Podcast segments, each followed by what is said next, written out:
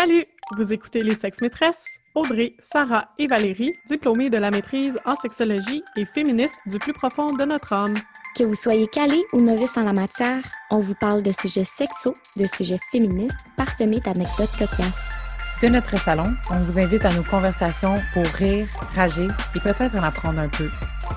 Bonne, Bonne écoute! 3, 4. Like a virgin! Touch for the very first time! Aujourd'hui, on discute de la virginité, les origines du concept, les éléments qui font en sorte que ça peut être problématique, ainsi que des petites choses à déconstruire par rapport à tout ça. On vous donne même des petites pistes peut-être à la fin pour vous aider à naviguer ce concept social. Débutons avec la définition de la virginité. La virginité est un concept relatif à une personne n'ayant jamais eu de relation sexuelle. Ne reposant pas sur une base biologique, la virginité est un fait social, culturel et religieux. C'est surtout la virginité féminine qui représente un enjeu, a fortiori de la femme non mariée, tandis que celle des hommes est de faible importance. Elle est souvent associée aux notions de pureté et d'honneur, en particulier dans les cultures et les religions qui insistent sur l'abstinence avant le mariage. Merci pour la définition, Valérie. Ouais. Est-ce que vous saviez que l'adjectif vierge apparaît environ au 16e siècle? Ça désigne l'inconnu ou ce qui n'a jamais été touché, comme une forêt vierge, une page vierge. Puis là, on l'a accordé avec une femme vierge. Exact. Qui n'a jamais été touchée, donc pure, non souillée.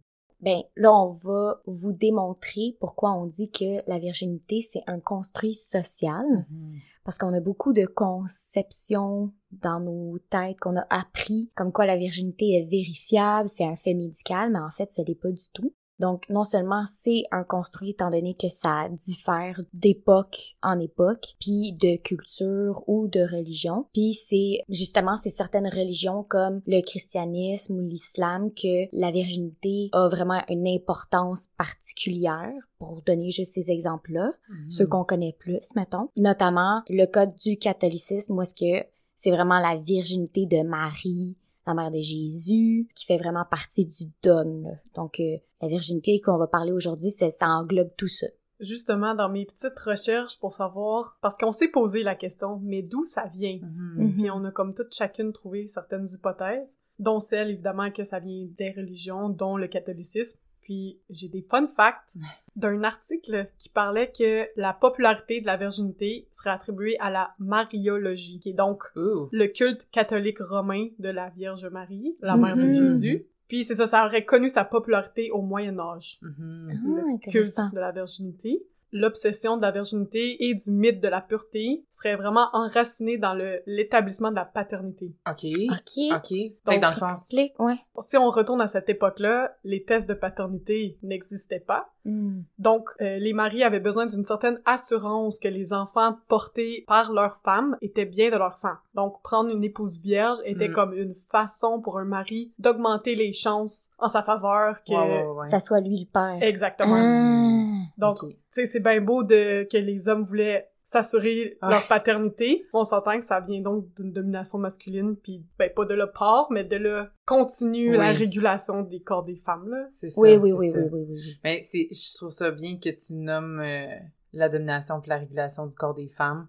Il y a aussi question, dans beaucoup des lectures que j'ai faites par rapport à mes recherches sur la virginité, il y a, beaucoup, il y a beaucoup de questions d'honneur, mm. puis de sacrifice aussi, hein, quand on pense à la virginité, puis comment on la perd, ou comment on la préserve, il y a toutes les notions d'honneur puis de sacrifice derrière ça. La raison pour laquelle je nomme ces choses-là, c'est que ça ajoute à ce qu'on veut vous démontrer quand Audrey a dit qu'on va vous démontrer plus le côté social c'est que c'est ça implique des personnes qui ont réfléchi à ça puis qui se sont dit OK, c'est comme une construction hein, c'est comme on vient pas juste Ça implique des valeurs. C'est ça, c'est ça, ça implique aussi des significations qu'on impose à un corps, à une mhm. personne qui est qui est comme Audrey a dit, c'est pas biologique. C'est pas il y a mhm. rien dans dans la biologie qui peut faire en sorte que qu'on soit vierge ou pas là.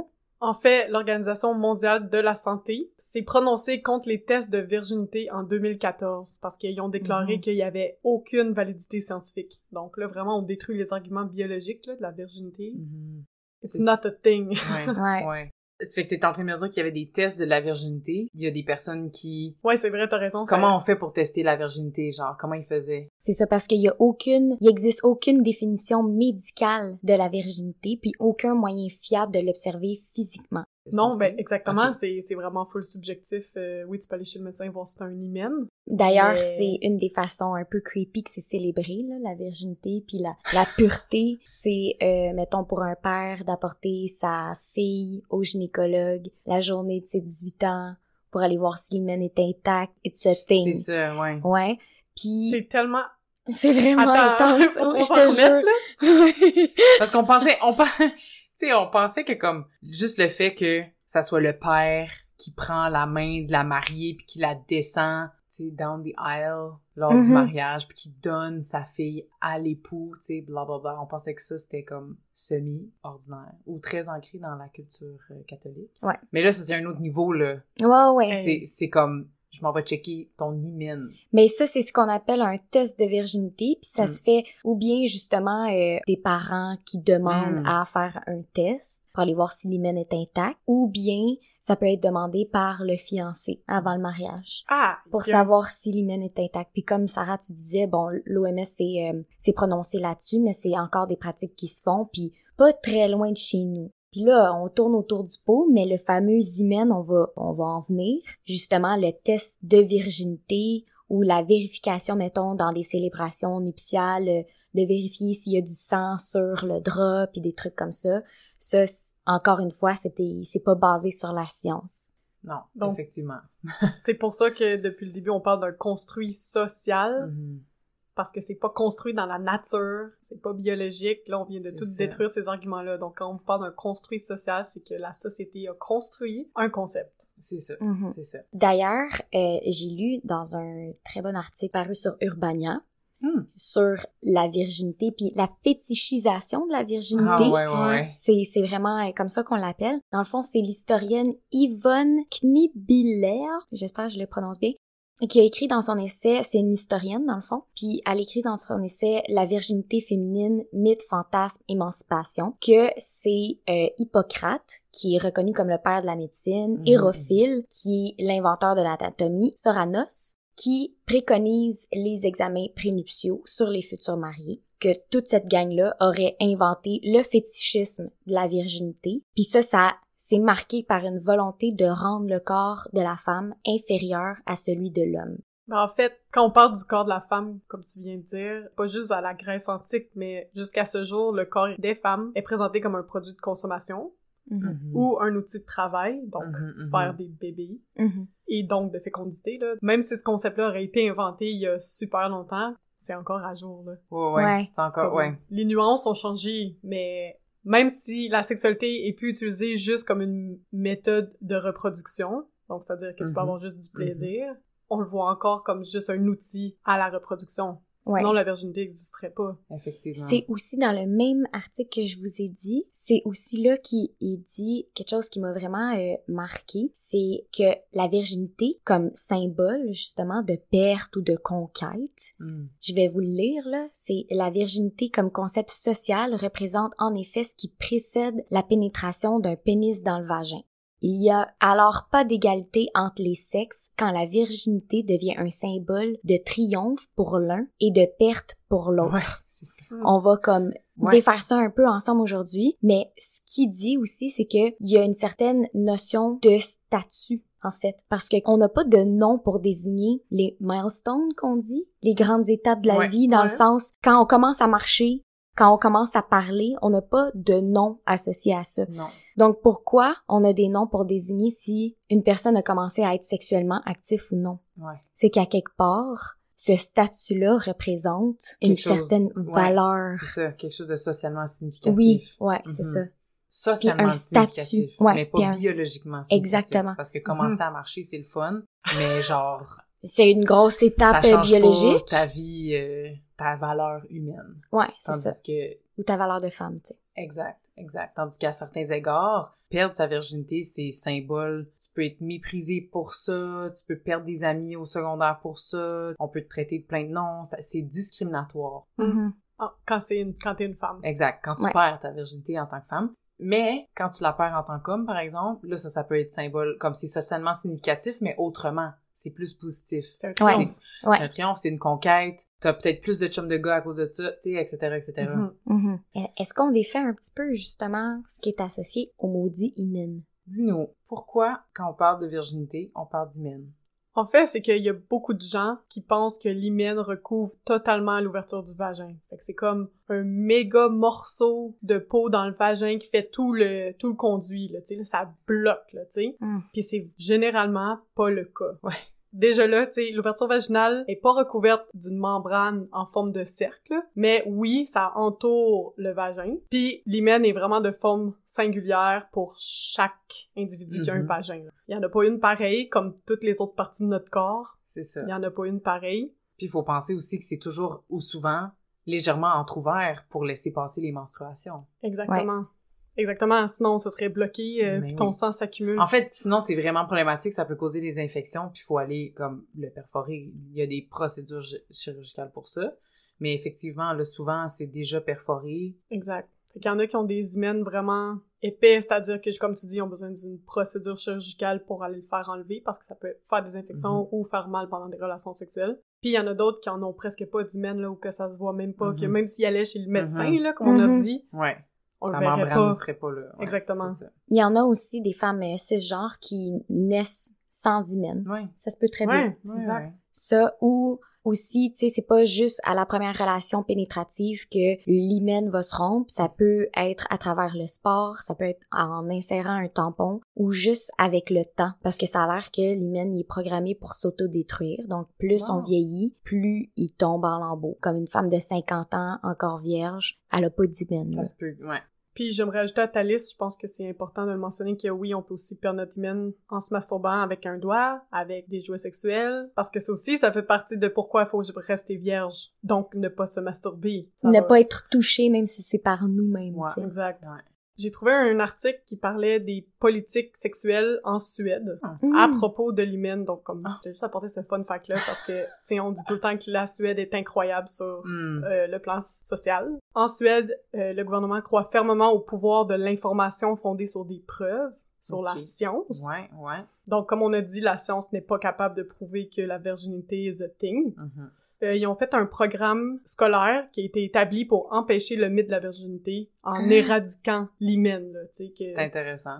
C'est ça, tu sais, oui, ils laissent dans les notions biologiques, là, Mm. dans les cours bio de c'est quoi un hymen, mais, ils Mais c'est pas associé à la virginité. genre. Exactement, Ok. ils essaient vraiment de faire des campagnes d'information dans les écoles par l'éducation des professionnels aussi, Ah ouais. Mhm. qui rencontrent ce problème-là, là, c'est bien beau que justement sur les bancs d'école, on l'apprend aux jeunes, Ouais, mais ils regardent des téléséries, ils regardent ouais, ouais. plein ouais. de places où on va parler de la virginité. Donc, c'est aussi les médecins à qui peut-être ces personnes-là vont en parler, de genre, j'aimerais me faire reconstruire l'hymen, par exemple. Mhm. Ben là, c'est de comme être capable d'en discuter. Donc, bref, je trouve ça vraiment fascinant. Les Suédois sont à l'avance, encore une fois. Ouais. Props à eux. Ben, en parlant de différentes cultures, peut-être une autre chose dont on n'a pas parlé, qu'on peut nommer brièvement, c'est l'éducation à la sexualité basée sur l'abstinence, Hmm. Qui peut encourager, au contraire de la Suède, malheureusement, qui peut Mhm. encourager des discours qui promouvoient la virginité ou promouvoient le fait de l'abstinence jusqu'au mariage, etc., puis qui encadrent les relations sexuelles. Tu sais, il faut que ça soit fait dans un certain cadre, puis qui renchérit sur le fait que les femmes doivent être les, les grandes euh, gardiennes de la vertu, puis Ouais. euh, tu sais, de l'honneur de leur famille. Bref, c'est beaucoup de poids à porter pour une jeune qui a juste bien qu'envie de explorer sa sexualité, tu sais. Ouais. Fait que bref, au moins au Québec, on commence à voir la lumière au bout du tunnel dans le sens où on a une éducation à la sexualité Qui est pas basé sur l'abstinence. qui est pas basée Non. sur l'abstinence, qui est basée sur les connaissances scientifiques, la sexualité positive, Les relations égalitaires aussi. l'épanouissement, tu sais. Oui, ben moi, ça, j'étais très intéressée de savoir euh, justement l'effet du mouvement de pureté, entre autres aux États-Unis. Là, quand on Mhm. parle de d'éducation basée sur l'abstinence, aux États-Unis, il y a 23 États que les programmes d'éducation à la sexualité, c'est que basé sur l'abstinence. C'est la moitié, ça, des États, là. Oui, oui, oui. Puis c'est très euh, conservateur, Mhm, finalement, mhm. très chrétien, là, catholique. Ouais. Puis justement, il y a tout un mouvement de ça qu'ils appellent le mouvement de pureté. Ce que ça fait, c'est que ben il y a beaucoup de conséquences, entre autres chez les filles. Ça fait en sorte qu'ils ont un manque de contrôle sur leur propre corps et sexualité. Elles échouent à reconnaître et à agir sur leur propre désir. Hein?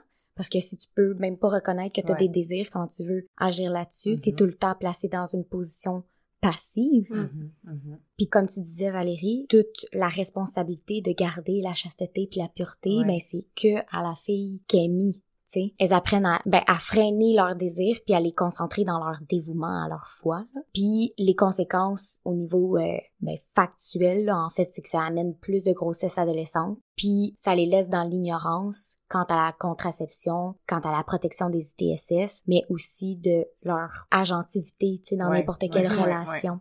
Moi, je voulais voir aussi euh, les façons bizarres que c'était célébré. Là, on a parlé de le certificat puis le test de virginité, mais il y a aussi les virginity balls, les purity balls qui a commencé. Euh, c'est beaucoup dans les communautés chrétiennes aux États-Unis. Ça a commencé au Colorado dans la fin des années 90. Hmm. C'est vraiment une danse, une fête dansante là, euh, très très chic, euh, une danse entre filles et pères où la fille promet de se garder vierge jusqu'au mariage, puis le père en échange promet de la protéger puis de servir par l'exemple. Donc lui il va être l'exemple de la famille de sacrifice, de pureté aussi, de loyauté envers la envers sa foi.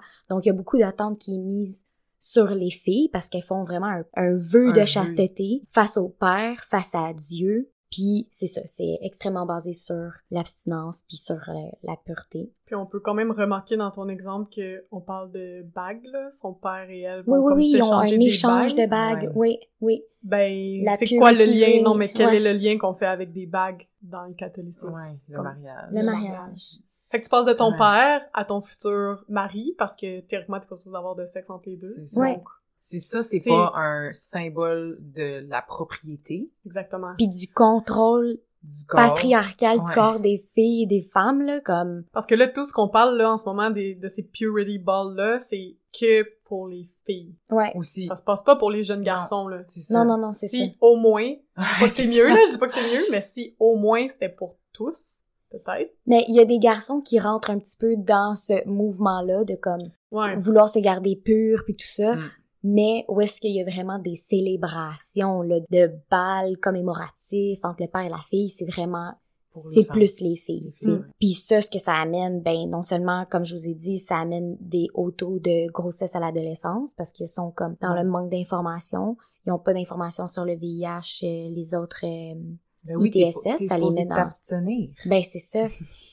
Par exemple, en Italie puis en Grèce, euh, il y a beaucoup d'études qui rapportent que, afin de rester vierge, les jeunes filles pratiquaient beaucoup le sexe anal. Comme le pourcentage était incroyable comparé à la pratique au Québec, par exemple. Mhm. Ah oui. Parce que ça détruit pas leur virginité. C'est ça, c'est mais... ça. C'est ça, puis c'est drôle parce que tantôt, t'as mentionné, tu sais, que j'ai lu des articles là-dessus, puis techniquement, la virginité se définit différemment selon les cultures. Puis effectivement, comme dans les cultures euh, plus européennes du Sud, là, Italie, Grèce, euh, ben dans ces cultures-là, il peut avoir des pratiques autres, puis la personne reste vierge, tandis qu'il y a d'autres endroits aussi où un, baiser profond, ça peut être, tu peux perdre ta virginité. C'est vraiment comme, hmm. il y a rien, là, tu sais, on peut même pas se donner une hmm. caresse face à face, là, genre, y a, c'est vraiment comme, l'intimité doit être à zéro. Zéro, des side hugs, là, tu sais. Ouais, ouais, ouais. Fait que ça, ça diffère aussi d'une culture à l'autre. D'une culture à l'autre, mais si on prend la culture euh, nord-américaine, ouais. on va se dire aussi que le, une des autres problématiques de la virginité, c'est à quel point c'est hétérocentré. C'est-à-dire que on n'inclut pas les personnes lesbiennes, les personnes gays,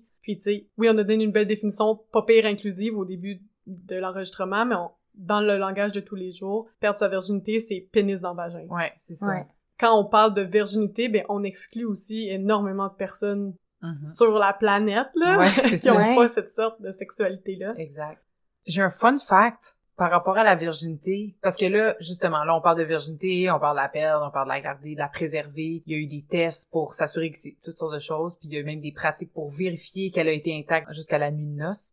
Ils ont inventé, ça s'appelle une hymen artificielle de virginité. Ça a pour but de simuler une perte de sang suivant mm. un premier rapport sexuel. c'est mm. comme une petite poche artificielle translucide contenant un liquide rouge comme qui ressemble à du sang. Tu places la petite poche dans le vagin de la femme, 20 minutes avant le rapport sexuel, puis là, juste avant, pendant le rapport, comme avec la chaleur du corps puis tout ça, le petit sac, comme il se défait, naturellement, puis le sang, il coule, genre. Fait que là, tu peux fièrement montrer ton drap. Ah. C'est ça, puis on n'a pas parlé de ça, puis je sais pas à quel point on veut rentrer là-dedans, mais il y a aussi des médecins qui font des reconstructions de l'hymen. Exactement. Des recours de l'hymen. Il y a des techniques différentes. Ouais, puis en français, j'ai vu que c'était hyménoplastie. Ouais. Dans les études que je lisais, c'est que les filles qui allaient se faire restaurer chirurgicalement leur virginité, Mhm, c'est mhm. du centre très grande guillemets, Ouais. C'était vu comme une pratique, oui, éthiquement discutable, tu sais, OK. Ouais. mais il y a aucune euh, aucun obstacle judiciaire. Donc c'est-à-dire qu'il y a comme pas de loi sur ça. Oh. Je pense que c'était des articles européens que je lisais, mais Ouais. genre, faudrait que je me renseigne, mais je suis pas mal certaine qu'au Québec puis au Canada, il y a pas non plus rien qui interdit à un professionnel de la santé de reconstruire un hymen. Ouais. Mm. Parce que des fois aussi, ça, c'est un enjeu de sécurité, C'est vrai, là. c'est vrai. Si Ben oui, la ça. femme, si la femme, elle a pas d'hymen, ben, peut-être que ça va mal finir dans, C'est ça. Dans C'est sa dans sa famille. relation, ou- là. Ouais, Ouais. ouais. Puis apparemment, malgré une hyménoplastie, ça se peut que lors du premier rapport sexuel, ça saigne pas. Ouais. Fait que that's besides the point. T'es mieux d'y aller avec le petit sac de sang qui va couler. Mettons, si tu y tiens. J'aimerais ça peut-être prendre ce petit moment-ci où là on parle d'hymen puis de, des choses qu'on fait pour euh, préserver sa virginité. J'ai lu juste un petit bout de phrase qui m'a fait réfléchir quand même parce que effectivement, dans notre perspective féministe puis dans notre perspective nord- nord-américaine, c'est plus laïque, plus scientifique. Des fois, on peut, peut-être aujourd'hui, dans notre épisode, vous fait sentir qu'on critique fortement ces pratiques-là qui, pour nous, sont de la domination masculine sur le corps des femmes. Mais il y a aussi la notion, comme la notion de culture de religion, qui peut être importante pour certaines femmes, puis que parfois la culture puis la religion fait vraiment partie intégrante de la construction identitaire d'une femme. Admettons, si on pense à une jeune femme musulmane française, parfois ces, ces jeunes femmes-là, ils sont pas juste des victimes de cette culture-là. Oui, dans une certaine perspective, oui. Selon notre perspective, Ouais. il y a des choses qui sont problématiques, mais pour cette- ces femmes-là aussi, il y a quelque chose d'identitaire, puis des fois, le respect de la virginité, pour eux, ça représente comme un attachement aux valeurs familiales, aux valeurs Mhm. religieuses, puis ça, c'est important de nuancer ces trucs-là, fait que c'est difficile Ben des fois de... Je, je trouvais ça intéressant quand même de Ouais, juste ouais. apporter cette nuance-là, parce que j'étais comme, c'est vrai que sais, nous, on a grandi ici, puis nous, on est genre, ouais, ok, on est capable de faire la part des choses, mais peut-être que quand t'es dedans, quand t'as grandi dans cette perspective-là, que justement, t'as une foi vraiment importante, puis Dieu, c'est comme, c'est ça, ça peut être intégré, puis ça peut faire partie de ton identité. Le fait que tu voues ta chasteté à Dieu, comme... Mhm. Fait que ça, je pense que c'est important de juste... Oui, c'est pas parce que tu crois au principe de virginité que t'es une mauvaise personne, là. Ben Non, non, mais ben non. C'est Là, ça. on parle de la société en général qui a apporté ce concept qui, parfois, ou bien souvent, peut avoir des effets chez les femmes cis. Effectivement, effectivement. Je voulais apporter un point à propos des premières relations sexuelles chez les ados. Ouais. Je sais pas pour vous, mais on en... Tu sais, quand je dis aux gens que j'ai étudié en sexo, ils sont comme, c'est-tu vrai que les jeunes sont wild pis que ils ont leur premier sexe à 10 ans? Donc, je voulais juste comme défaire ce Ouais. mythe-là qui revient quand même souvent. Puis que non, dans presque le Mm. dernier 100 ans, l'âge a peu évolué. Mhm. De la Euh, première relation sexuelle. Exactement. Que dans une étude de 2014, l'étude Pixel au Mm. Québec, les jeunes adultes âgés de 17 à 29 ans, Mhm. il y en avait 80% des hommes, 87% des femmes qui avaient eu une relation sexuelle soit orale, soit vaginale, soit anale. Mhm. C'est ça, tout ça pour dire que la même étude avait été réalisée 10 ans plus tôt, donc en 2003, OK. puis c'était exactement les mêmes stats. Bref. OK, je comprends. Comme les stats ont pas changé avec le temps, les jeunes continuent d'avoir leur première relation sexuelle d'habitude avant l'âge de 17 ans, Mhm. mais comme c'est pas un grand taux qui commence euh, à un âge entre guillemets précoce, Non, c'est ça. c'est-à-dire 14 ans et moins. Mhm. Puis c'est démontré aussi que l'éducation à la sexualité, basée sur des faits, basée sur une approche qui est positive, qui donne des outils aux jeunes pour juste prendre en main leur sexualité puis l'explorer Mhm. en respectant leurs limites puis la limite des autres, c'est ça qui va être associé à peut-être une entrée dans la sexualité plus tardive qu'un manque d'éducation justement. Ouais, ouais. Exact. Ben oui, c'est Rassurez-vous les parents. c'est ça. Mais oui, vous le savez, là, si vous nous écoutez, puis on a même tous été ados. Quand t'es ado, là, puis quelqu'un dit de pas faire quelque chose, si t'en reviens d'avoir puis tu veux le faire, là, C'est ça, ça. te tente, là. T'es dans la désobéissance. Puis on fait Fait- encore ça, on fait encore ça en tant qu'adulte. Exact. C'est ça. On s'en sort pas. je suis contente que vous apportez ce point-là de comme si on parle pas de virginité, ben on peut parler de première relation sexuelle parce que c'est vrai que la première relation sexuelle, ça peut être un moment important pour les jeunes, ça peut être un moment stressant pour les parents, tu sais comme mm-hmm. pour plusieurs raisons. Tu sais là j'ai des petites pistes mettons s'il y a des parents ou des personnes qui côtoient des jeunes qui pourraient peut-être les aider dans leur dans comment aider un jeune qui est stressé à propos de sa première relation sexuelle ou d'un parent d'un ado qui aurait des questions, qui aurait des craintes. Mais je pense que ben je pense que Audrey elle en a déjà nommé quelques-uns là qui sont vraiment bons comme de de s'écouter, tu sais d'écouter nos limites, d'écouter notre volonté à vouloir explorer. peut-être la première question qu'on pourrait se poser c'est j'ai-tu envie moi? Mm. J'ai-tu mm. envie avec cette personne là devant moi Puis là il y a une foulée d'autres questions après ça, mais si cette première réponse là c'est oui, ben t'es peut-être prêt. Puis là je dis peut-être avec un gros peut-être. Parce que, tu sais, la sexualité, la première relation sexuelle, c'est une expérience, c'est une exploration. Tout ça, c'est un apprentissage, c'est un processus. Ça arrive pas, boum, j'ai la sexualité maintenant. Non, ça fonctionne pas comme, ça arrive pas. Tu sais, c'est comme tu découvres des petites programmé. C'est C'est une petite construction qui se fait dans le temps, puis tout ça. Fait qu'il faut s'écouter soi-même, faut écouter les signaux de son corps aussi. Tu sais, quand Audrey disait tantôt des trucs par rapport à les jeunes filles qui sont pas capables de reconnaître leurs désirs puis d'y répondre puis d'agir dessus mm-hmm. mais ça ça serait peut-être une chose qu'on pourrait regarder avec les ados qui se posent des questions. C'est quoi les signaux de ton corps qui dit que t'as envie d'aller mm. d'y aller. d'y aller? Puis ben je vais le nommer mais c'est un classique là mais comme la communication. La communication avec son partenaire partager son intimité avec son partenaire, c'est comme, admettons, tu voulais aller en voyage avec la personne, ton copain. Tu lui fais-tu confiance? De booker les trucs à l'avance, de s'organiser, de voyager avec toi, d'assurer ta sécurité, seul, là. Ouais. Si la réponse est non, ou il y a des choses qui t'inquiètent, ben peut-être qu'une relation sexuelle aussi, on peut se poser des questions encore à ce moment-là. Hmm. Dans le sens encore. c'est ça, la communication puis la confiance, comme de pouvoir partager des choses vraiment importantes avec cette personne-là. Non seulement d'être capable de le faire, mais d'être capable aussi de se sentir écouté par la personne de l'autre côté sais, quand on parle beaucoup de virginité, il y a beaucoup le désir de conserver la pureté des enfants ou conserver la pureté des jeunes, mais la notion de plaisir dans la sexualité, ça aussi c'est important. Mm-hmm. Ben oui. Quand on parle d'entrée à la sexualité, de début sexuel, c'est plus intéressant que perdre sa virginité ou on a l'impression qu'on parle leur innocence mais c'est pas ben c'est passif aussi. Tu sais la hmm. personne qui qui a commencé à avoir une vie sexuelle ben est allée de son plein gré. Elle a consenti. Tu sais mm-hmm. elle a la nuance aussi mm-hmm, de mm-hmm. plaisir de prendre part à quelque chose que tu fais avec quelqu'un pour qui tu as un respect pour puis une confiance. Ouais effectivement. Ouais, puis je voudrais ajouter à ça le langage qu'on utilise là, tu sais justement de perdre sa virginité, ben je pense que c'est aussi associé à tout le sérieux qu'il y a derrière la sexualité.